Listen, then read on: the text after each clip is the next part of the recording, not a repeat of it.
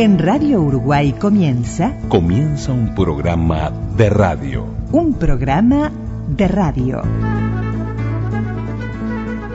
Radioactividades.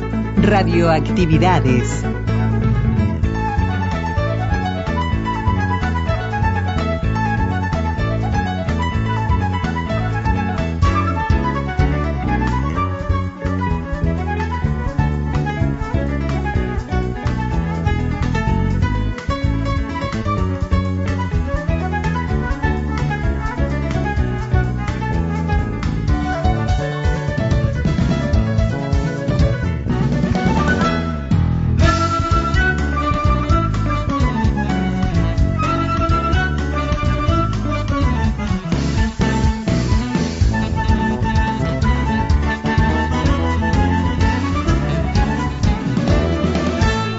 Bienvenidos amigas y amigos de las radios públicas a Radioactividades.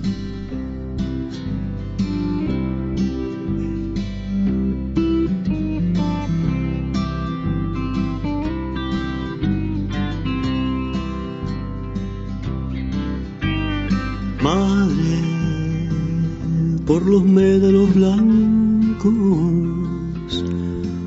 viene bajando un carro de mimbre. Madre, por médanos blancos han remontado tres barriletes.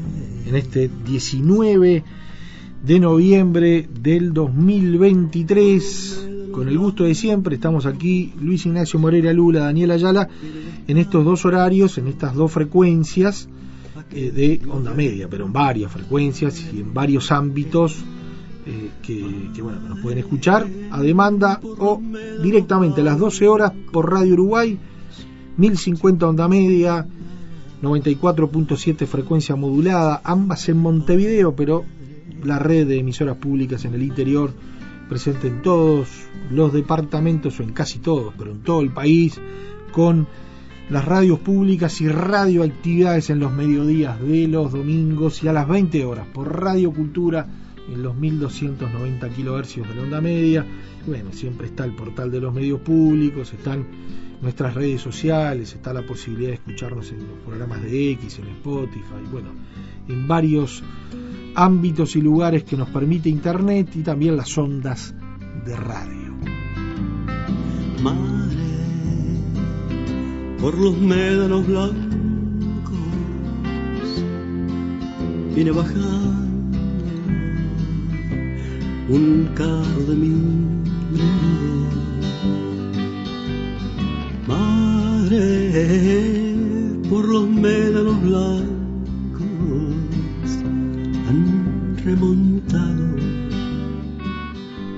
Y antes de pasar a los temas de hoy, el próximo fin de semana es del 83, es de noviembre del 83, algunas fechas importantes que transcurrieron antes y sobre todo del 27 de noviembre de 1983.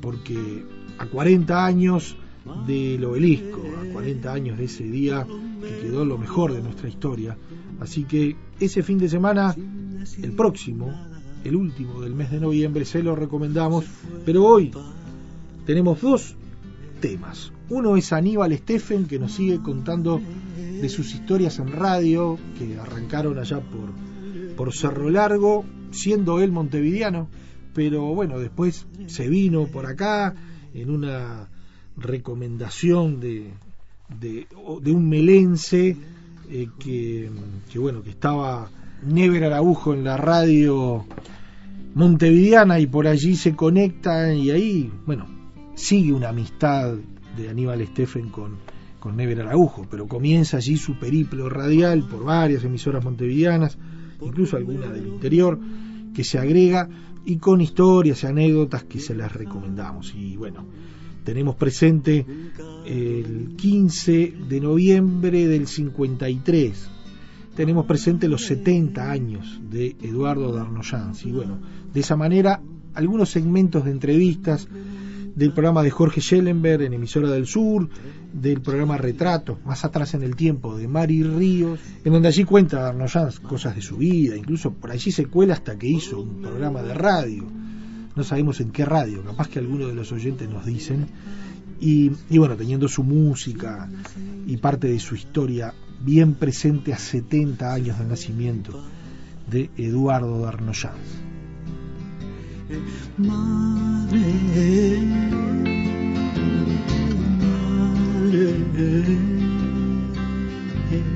madre,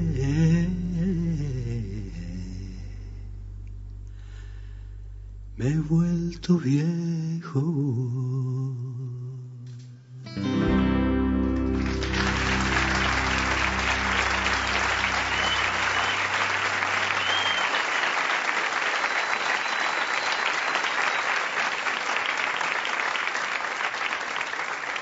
Correo arroba radioactividades.org. Podcast. Radioactividades. Programas DX. Spotify. Anchor. Y ahora en Radioactividades es el lugar, es el momento de escuchar las historias en radio de Aníbal Estefan. Desde Montevideo, Boletín Carve, para la línea bancaria Español Territorial y del Norte, constituida en UBUR, Unión de Bancos del Uruguay. Por 76 votos en 90 representantes presentes en sala, la Cámara de Diputados aprobó el desafuero y la suspensión del legislador Washington Ferrer.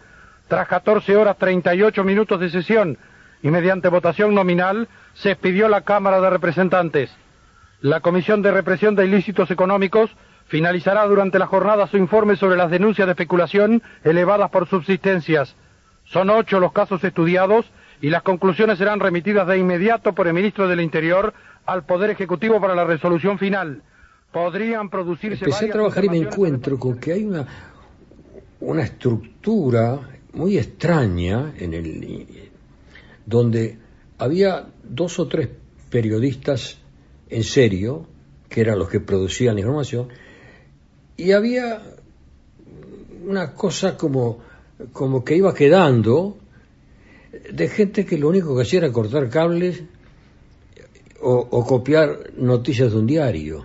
¿no? Eran dos mundos distintos y por alguna extraña razón, como en la Revolución Francesa, no sé, los, los que trabajaban periodismo en serio se sentaban del lado de la derecha y, y los que hacían esa cosa burocrática se sentaban del lado de la izquierda. Yo cuando llegué no conocía a nadie, era un pibe que venía de trabajar en Melo, este, entonces me mandó para la izquierda, sentate ahí, vos. o sea, estuve el primer mes sin hacer nada como la gente. ¿no? Este, entonces, pasó el primer mes, dije, bueno, ¿y esto qué es? Pasó el segundo mes y, yo seguía ahí cortando cables. Porque los que se sentaban a la derecha y hacían periodismo, este, no me dejaban ocupar ese lugar. Entonces un día, me acuerdo, había un muy buen periodista que se fue a Venezuela, quién sabe si vive, se llamaba Murfeld. Este, entonces llegué un poquito más temprano y me senté donde él se sentaba. Entonces llegó, me dijo, correte. Le dije, no. ¿Cómo no? No. Hoy me siento yo acá. Anda a cortar cables. Yo me ocupo. Y el tipo, tan buen tipo, que me dijo, está bien, dale. Previo a eso, yo había tenido una charla con Never, que me había dicho, Aníbal, no me has mostrado nada hasta ahora. Tenés tres meses. Ya habían dos, ya Claro. pasaron dos. Y eso fue lo que me hizo decidir. Entonces me senté de ese lado, caché un teléfono y entré a llamar ministros, senadores, diputados, lo que sea. Empiezo a sacar noticias, noticias, noticias, noticias, noticias. Me aburrí de sacar noticias, ¿no? Este, incluso alguna fue, fue muy comentada y, muy polémica porque había ganado las elecciones Gestido. Gestido se había ido de vacaciones después de las, las elecciones y había pedido, en aquella época los periodistas eran civilizados, había pedido, muchachos, por unos días déjenme descansar. Entonces nadie lo llamaba, nadie lo molestó, estaba en un balneario, no recuerdo acá cerca, descansando. Yo me enteré que le había vuelto, que ya estaba en la casa y en la calle Ganelón, la que se llama Gestido.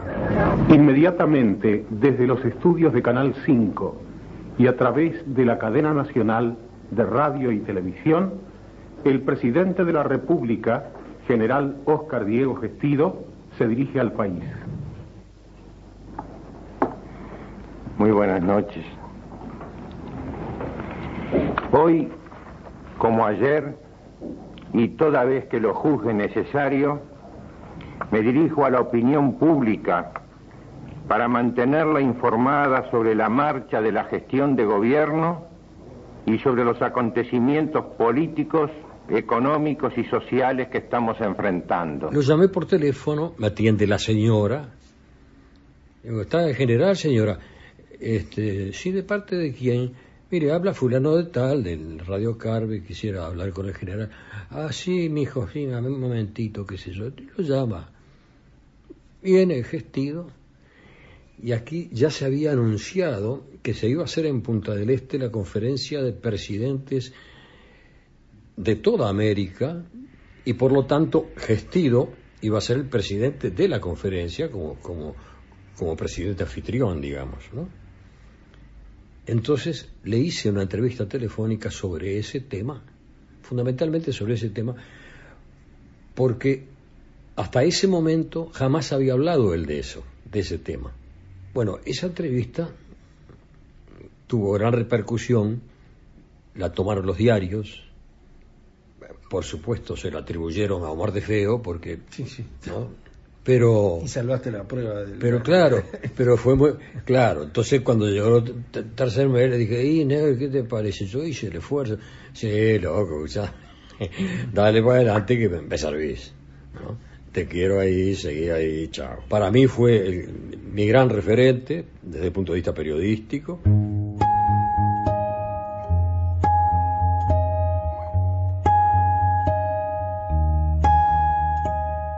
Porque uno tiene la referencia de Never más vinculado a lo que es Sarandí, bueno, después Nuevo Tiempo, pero sobre todo más allá de la televisión, ¿no? En radio, Sí, sí, sí. digo, en vivo y en directo, todo eso. Pero, pero ¿cómo era ese, ese rol de, de- de informativista, ¿no? En Carve, que es menos conocido.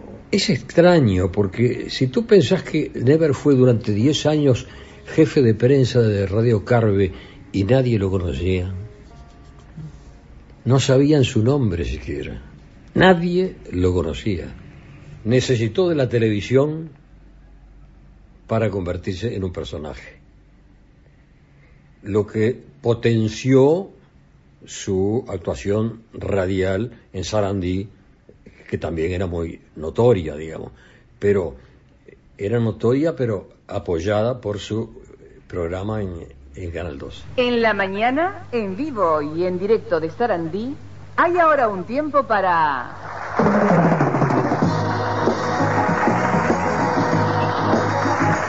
Llorés Lamarque Pons, la música y el varieté.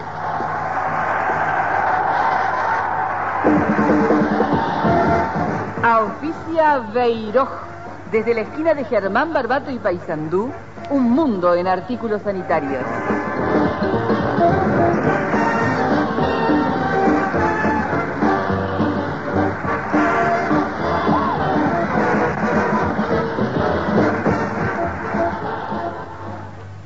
Buenos días. Buenos, Buenos días, días. Bueno, hoy tenemos un amigo, un artista aquí en la casa, alguien de la casa, que es el artista más económico del Uruguay.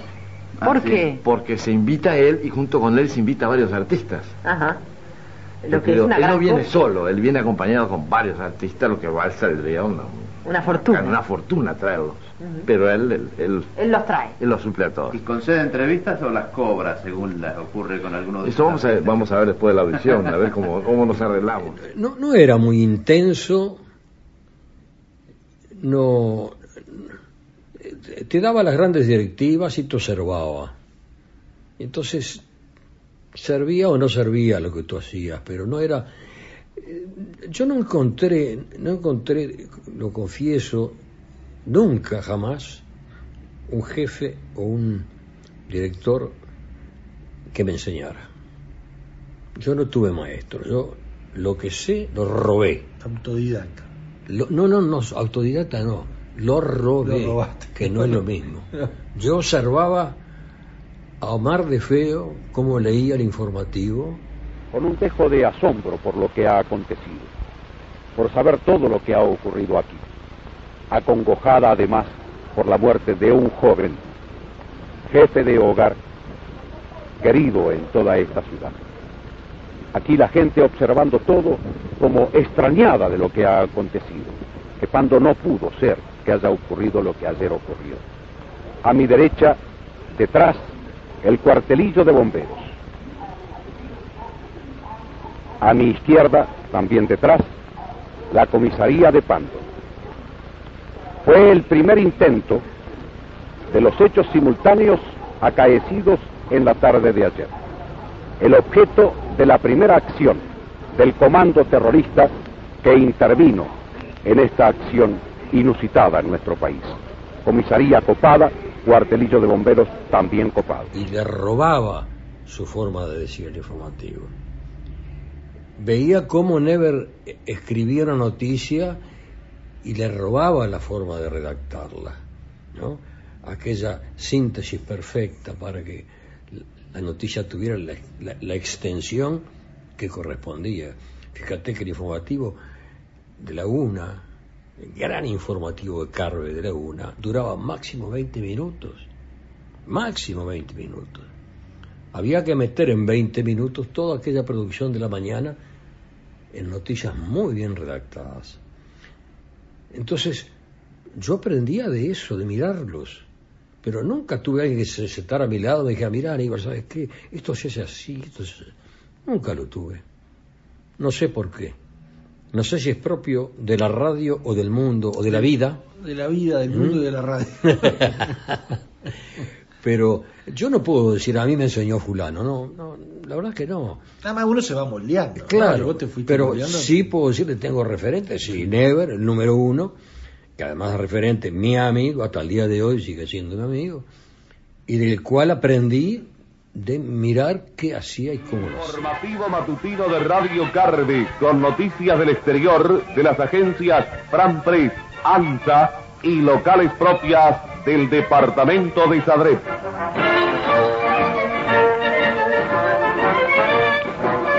A las 15 en el cementerio del norte se realizará el sepelio del teniente segundo Ricardo Braida asesinado por un tupamaro. Cayeron varios jefes sediciosos, entre ellos Marcelo Estefanel Galviati, Lucía Topolansky y Antonio Más. Otros tres conspiradores capturados en Paysandú. Las fuerzas conjuntas desbarataron una organización que traficaba con oro y dólares en el mercado negro. La juez de menores que actuó en el caso del Liceo 8 fue amenazada de muerte por un comando autotitulado Baez. Fue procesado el estanciero de Artigas apresado con un voluminoso contrabando de ganado en pie. La Cámara de Diputados aprobó el desafuero del legislador frente amplista Washington Leonel Ferrer Almeida. Más información en instantes. ¿Qué fue Carve para vos?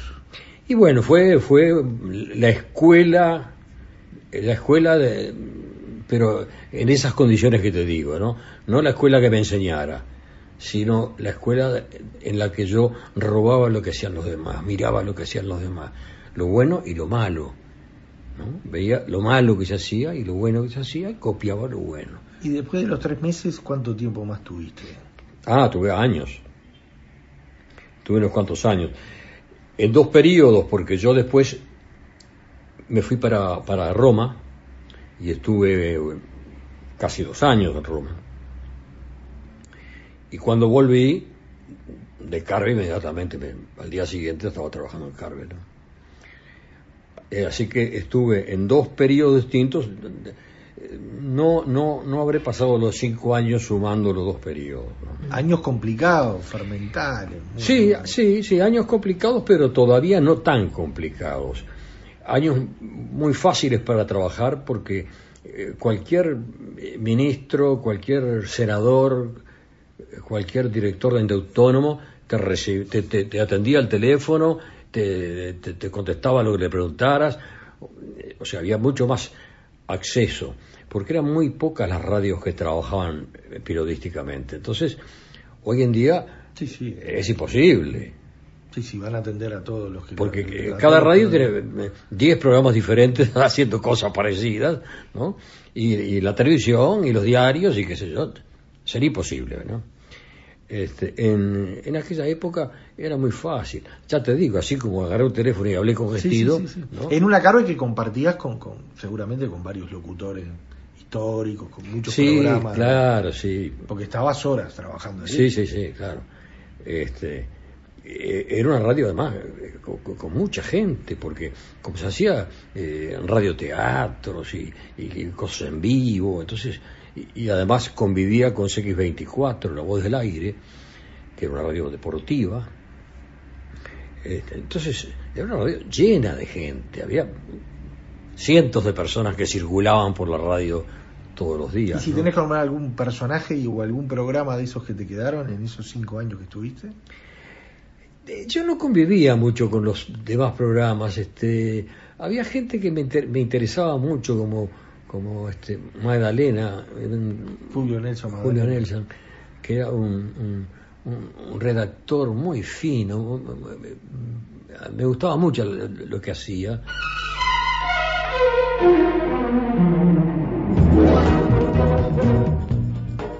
Con esta música bravísimo recibe a... Uruguayos que conocen el mundo, una manera de asomarnos al ancho y largo mundo con su paisaje, sus ciudades, su intensa vibración humana.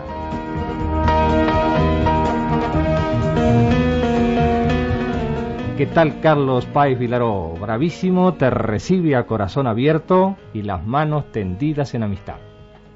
Muy feliz de volver al Uruguay, muy feliz del reencuentro con los amigos, sobre todo de Radio Carve, donde justamente pinté uno de los primeros murales. ¿Sabes una cosa, Carlos? Hemos pensado en ti para iniciar esta serie de Bravísimo, porque ¿quién no conoce en este país a Carlos Páez Vilaró? Un hombre que lleva todos los colores de la pintura en los ojos y en el alma. Mi mundo era las noticias, yo me refugié en el mundo de las noticias, me di cuenta que, era lo mío y que no me convenía salir de ahí. Porque si yo salía ahí no me gustaba nada. Eh, La música que pasaban no me gustaba, las cosas que decían, los, los, los programas eh, de charlas y qué sé yo, el- los radioteatros incluso me parecían... ¿Encontraste tu vocación allí? Tu, tu- Para tu- mí lo mío era la noticia y de ahí en adelante... Y después lo fue. ¿Eh? Y, y lo fue. Claro, Fue- claro. Fue el motor, Sí, sí, sí, de sí. todo. ¿Y qué pasó después de Carve? De ahí me ofrecieron la dirección de informativos de CX22, Radio Universal. Este, yo siempre fui muy andariego, muy cambiante, entonces, y, y tengo el sí fácil. Y te fuiste para Universal. Claro, entonces me llamaron de Universal, me ofrecieron la dirección del, de los noticieros, de los informativos, y este, y además un, un sueldo bastante más generoso del que yo ganaba en Carve, que eran unos amarretes brutales. Este, entonces no lo pensé, y me quedé en Universal un par de años, hasta que Universal sí ya eran épocas muy difíciles años 71, 72, o sea, pregolpe, el, el auge de los tupamaros, ¿no? El encontrarnos, la, toda, la radio toda, como fenómeno, frente a otro fenómeno eh, que no sabíamos cómo manejar, así como los políticos no supieron cómo manejar el tema de tu- tupamaros, ¿no? Porque no tenían experiencia en eso, nunca les había pasado, las radios tampoco supieron cómo manejarlo. Entonces, los Tupamaros hicieron una fiesta con las radios, porque aprovechando la necesidad de la radio de, ganarle a la otra en noticias, para mejor había entrado en, en la competencia el boom de Radio Monte Carlo con sus móviles, dinero y tecnología puesta al servicio de la información que los demás radios no, no tenían, salía en vivo desde cualquier lado, la noticia al instante, competir con eso era muy raro. Entonces, si vos tenías una pequeña noticita, ya era jardín. Este, y entonces los tupas eso lo sabían explotar. Te llamaban por teléfono y te decían, en el baño del boliche tal, este, atrás de, la cisterna tenés un comunicado. Entonces salía rajando a buscar. Y fuera lo que fuera, lo, leías. o sea, éramos publicistas de los, de los tupamaros. Porque esa era la noticia. Y yo creo que esa competencia llevó a que los tupamaros hicieran una fiesta usando las radios otros medios también, pero fundamentalmente las radios, como elemento publicitario. ¿no? Creo que ahí las radios no, no, fueron muy responsables o no supieron muy bien cómo manejar ese, ese fenómeno nuevo. ¿no? Un sedicioso integrante del grupo OPR-33 intentó suicidarse en una unidad militar donde se hallaba detenido. Se trata de Jorge Ariel Velázquez Fernández, alias Greco, de 32 años, que era funcionario del Hospital de Clínicas. Ante un descuido de los custodias, imprevistamente se hirió con un trozo de vidrio en la garganta, afectándose zonas vitales, tales como la yugular, el esófago y la tráquea. Ubicaron un local donde se reunían cabecillas tupamaros e integrantes de la columna 7. Durante el procedimiento fueron detenidos tres sediciosos. El lugar había servido muchas veces de refugio para Marenales Sáenz, Jesse Arlet Maki Torres y el matrimonio Fernández Huidobro. Los detenidos en el procedimiento son Normelio Rodríguez de Aragón, alias Popo, de 36 años, Héctor Lima Costa, alias Juan, de 48, y Amadeo Gualberto Rivero Pérez, alias Roberto, de 58 años.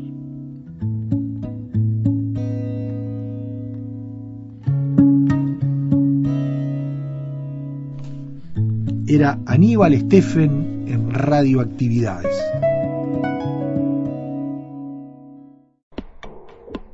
Podcast. Radioactividades. Programas DX. Spotify. Anchor.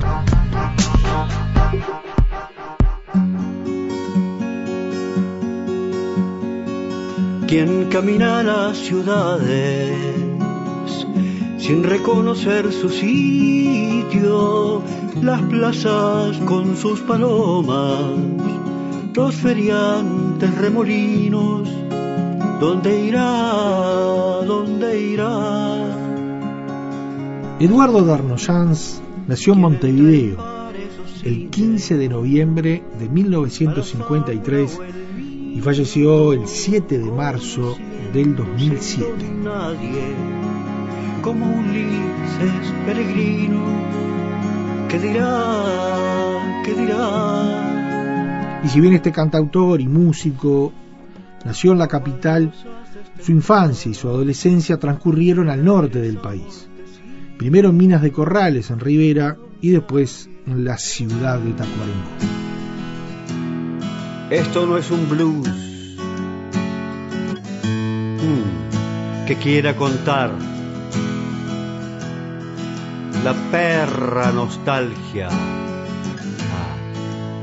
cosa similar. Les cuento una historia que no quedará. Muchachos de plaza y alguna maldad. Fue hijo del médico Pedro Darnoyans Brun, a quien le dedicó la canción Pago, incluida en su disco Surcidor. Recibió una gran influencia de su profesor inicial de literatura, el poeta Washington Benavides, de quien musicalizó varios poemas, entre ellos podemos citar El instrumento y Tanta vida en cuatro versos. Teníamos 15 años, 18 a lo más. La vida era un juego que había que jugar con muchas mentiras, alguna verdad.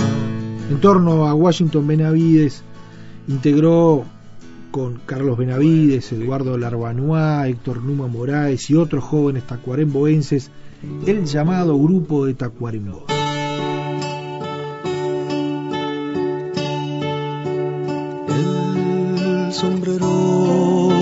Vuelta boca arriba sobre el sordo suelo, sin dejar de zumbar por el fino arco roto y suelto en zigzag. A los 13 años, Eduardo se presenta en la radio de Tacuarembó para cantar dos temas, uno de Antoine y otro de su autoría, ambos en francés. A fines de la década del 60, actúa en el Cine City de la ciudad de Tacuarembó, nada menos que precediendo a Daniel Biglietti, a quien Eduardo admiraba y del que reconocía su influencia. Tanto tintiné en la esquina.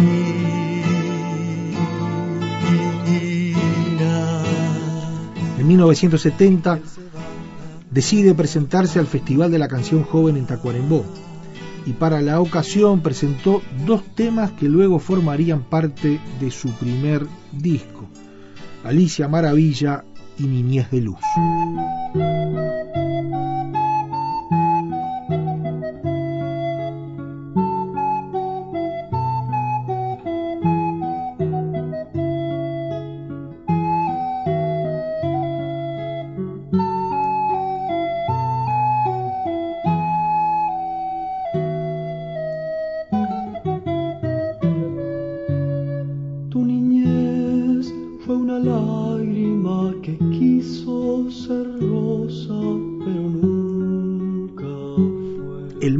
Martes 8 de junio de 1971 hizo su debut artístico en Montevideo junto a Leo Antunes y Opus Alfa en el ciclo Los conciertos de la Rosa realizados en el Teatro Estela de Italia de Montevideo.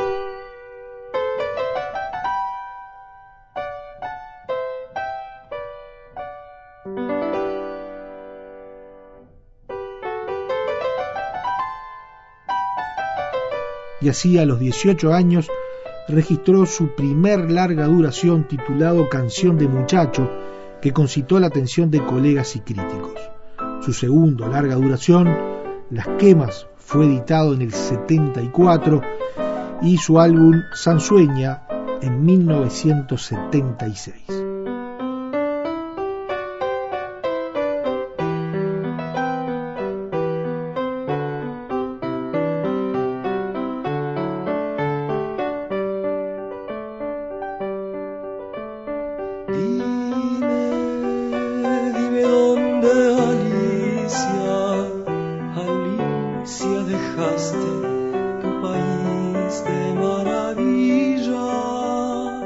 Entre el 79 y el 83, Darno Jans fue censurado por la dictadura, prohibiéndole actuar en vivo, aunque sus canciones sí podían ser transmitidas por radio. Para los que se sueñan sin ninguna sonrisa, para los que se van, ¿dónde están? Temblando las canciones que nunca van a cantar.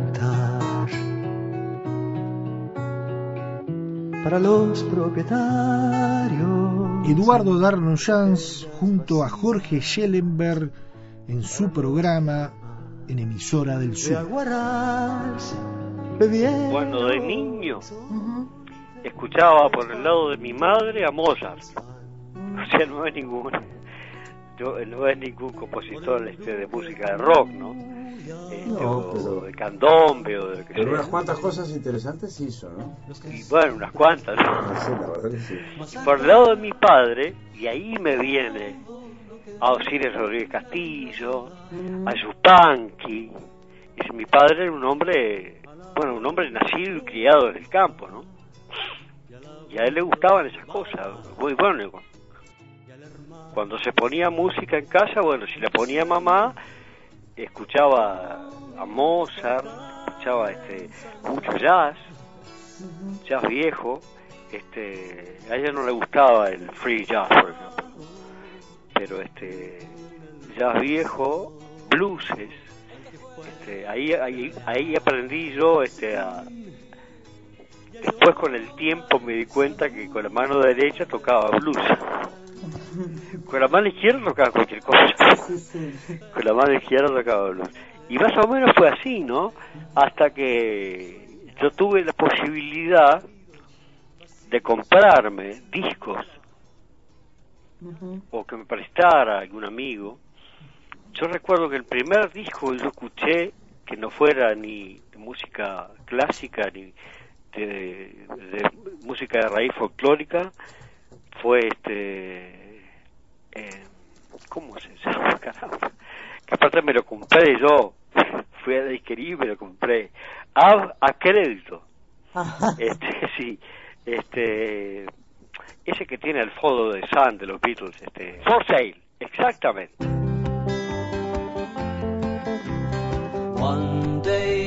Eduardo Darnoyans con Mari Ríos en su programa Retratos. Yo empecé haciendo radio a los 14 años. Este, tenía un micro de media hora, dos veces por semana, en un programa que, un programa ómnibus, musical, ¿no? Se llama Happening. Estoy hablando del año 1967. Este, y bueno, pasaban todo tipo de música. Y yo tenía un micro que pasaba la música que yo quería. Obviamente no cobraba un vintén, ¿no? Como nunca cobré un vintén por trabajar en radio. tampoco. Simplemente me gustaba. ¿Te gustaba? Siempre es un medio que me encanta. Algún día voy a poder trabajar toda la noche en la radio. ¿Te gustaría tener un programa de toda la noche, por ejemplo, con llamadas de la gente? Por ejemplo, me Mm. encantaría. Mm. Eh, ahora, este, que sepan que yo no soy una especie de consultor eh, amoroso, ni, ni un psicólogo, ni un sacerdote jesuita, ¿no? Mm. Soy simplemente una persona. Conocerse claro está que necesita su tiempo, con años que albañilean y años de derrumbamiento. Pero cuando todo es potro, mujer, baile, vino, viento, y la carne nos sostiene tanto más que el hondo hueso. Y cuando yo trabajaba, eh, cuando recién se abrió la emisora Alfa, eh, sí se había abierto. Yo tenía un programa los viernes que iba de 11 a, a cierre, que era 12 y media, es una hora y media. Bueno, yo siempre tenía que llamar al operador del Capitol, del barrio porque no tenía llave, Ah. ni había manera de abrir. Y creo que queda en un octavo piso. Yo lo hice con mucho gusto, yo siempre llevaba mis discos y bueno. Este y me encantaba hacerlo, hasta que un día, bueno, no, no pude hacer más, bueno, no, no tuve tiempo porque tuve- tenía que trabajar. Por ejemplo, tocando música, Claro. no pasando música ni explicándole lo que un, un DJ a la vieja usanza debe hacer. O sea, decir, bueno, señores, esta canción que se llama, por ejemplo, no sé, Juan tenía un perrito, la grabó fulano de tal, tal día, tal hora, este, tenía tantos músicos, el operador fue fulano, la- el, el tema está en inglés, entonces yo más o menos das una idea de lo que quiere decir la letra y después, ping, mandas. Ven junto a mí, la noche olvidé, en que otro creíste todo amor te enseñó. He olvidado también aquel verano cruel en que tú no sabías la razón de existir. Tu pelo tan rubio mi cuello acarició. ¿Y por qué todo esto ocurría entre los dos? Mi mano en tu pecho, corazón excitado. Y tu vestido lento se desliza a tus pies. Da la impresión que en el interior a la gente le gusta el folclore. Mm. Eh, la palabra folclore no es aplicable, porque folclore es la voz del pueblo. Folk, pueblo. Lore, Saber. aquello que canta el pueblo o, o la tradición que, que mantiene las voces del Mm. pueblo. Eh, Ayestarán Lauro eh, estableció un- una, una sutileza eh, diciendo, por allá por la década de 50, que se, se- habían canciones de extracción folclórica, de raíz folclórica, cuando alguien, por ejemplo, acompañó una, una chamarrita o una milonga, o, hablando de música de la banda oriental, ¿verdad? Sí, sí. Lo mismo puede ser una chacarera o, no sé. En fin. Ahora, este, se supone que entonces yo, el burro siempre va primero, y otros compañeros más, no podemos tocar en el interior porque no, no, no, no, no- no somos de interés Mm. municipal, Mm. interior. Lo cual ha quedado bastante demostrado que no es así. Pero bueno, este, como no somos difundidos, digo, no somos, porque no solamente yo, Mm. Estoy hablando de Fernando Cabrera, Mm. estoy hablando de, Ma- de Mauricio Ubal, estoy hablando de Laura Canoura, es decir, de toda una generación y de un, un tipo de estilo que es evidentemente citadino, es decir, no es campesino. Ahora, yo que me acuerde, en mi pueblo, en Tacuarembó, yo no sé andar a caballo. Y, y- ir a una estancia, por ejemplo, es un martirio para mí. Eh, a mí me gustaba ir a la matiné, a ver esas películas que te contaba el otro día, Mm. ¿no? ¿Cuándo lo terminarás? Cuando lo termine. O a ver a Ben Hur, Eh, la de romanos que dice Con el Dios, mismo Charlton. Heston también. ¿Cómo? Con el mismo actor que nombraba. También, sí, sí, todo, sí, claro. El pobre Juan de Dios tras de los éxtasis del amor de Aniceta fue infeliz.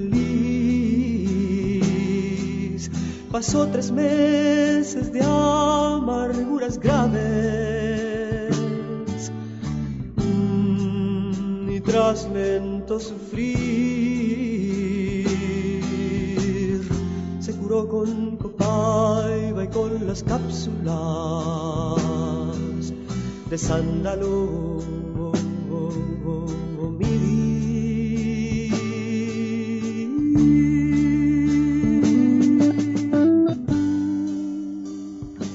Estudio muy interesante que hizo un profesor que se llama Fernando Lázaro Carreter, que debe ser el, el último de los grandes filósofos españoles, Mm. eh, filólogos, perdón, españoles. Dice, la gente supone, la gente supone que los académicos de la lengua, Real Academia Española, yo no estoy de acuerdo con la Real Academia, pero no importa, existe, y él es un académico de la lengua, dice, la gente supone que nosotros en la Real Academia hablamos como Góngora, y eso no es verdad. Los que conservan ese idioma son los redactores deportivos. Por ejemplo, yo digo, escucho por la radio a cualquier locutor deportivo, y en el interior más todavía, y en Brasil ni siquiera, ni hablar. Por ejemplo, yo digo, yo escucho, el tapete luz esmeralda. Bueno, es la CXW 49500, no sé cuánto, no sé qué. Buenas tardes y deportivas tardes.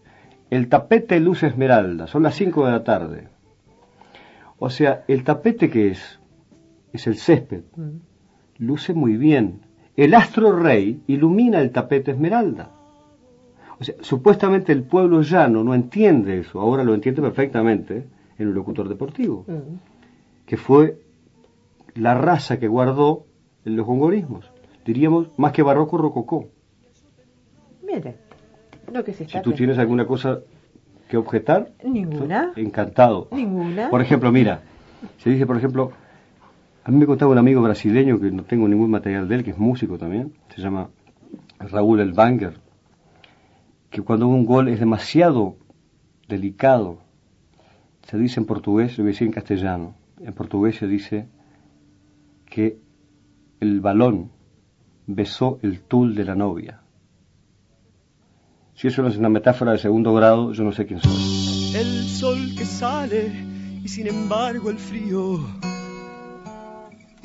Y por los mundos te busco en vano. Entre adoquines de espanto y casas cansadas y puertas olvidadas de su voz.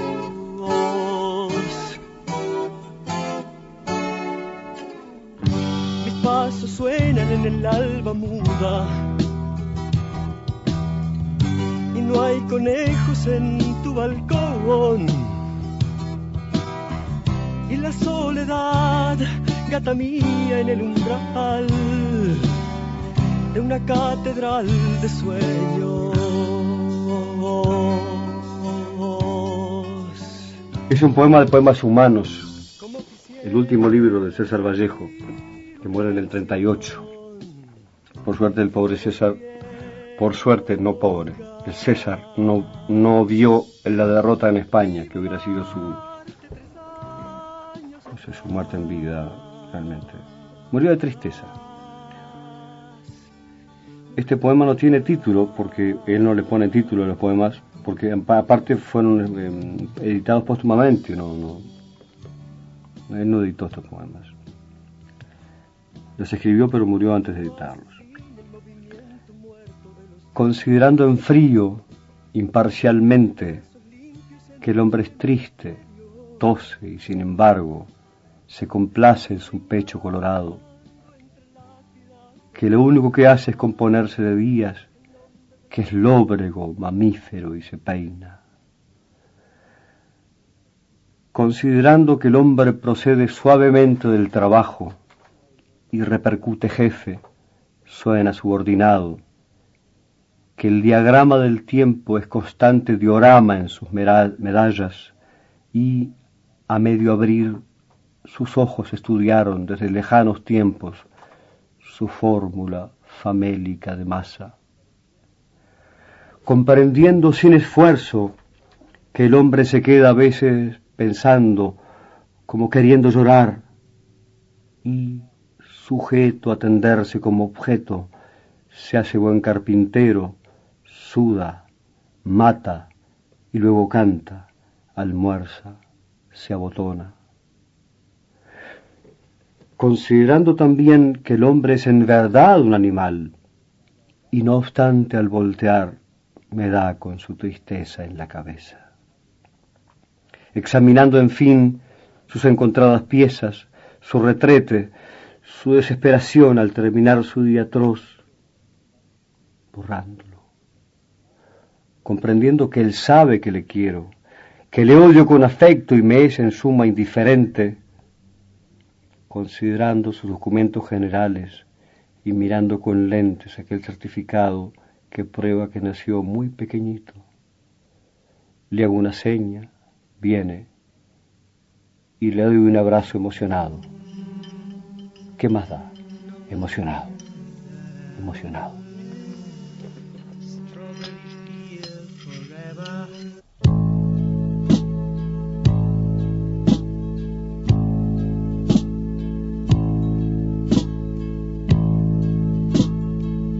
Facebook, Radioactividades. Se detienen en las plazas como esperando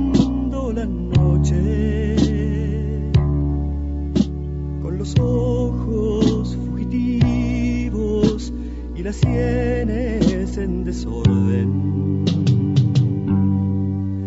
Un viento como una duda les despeina el pensamiento.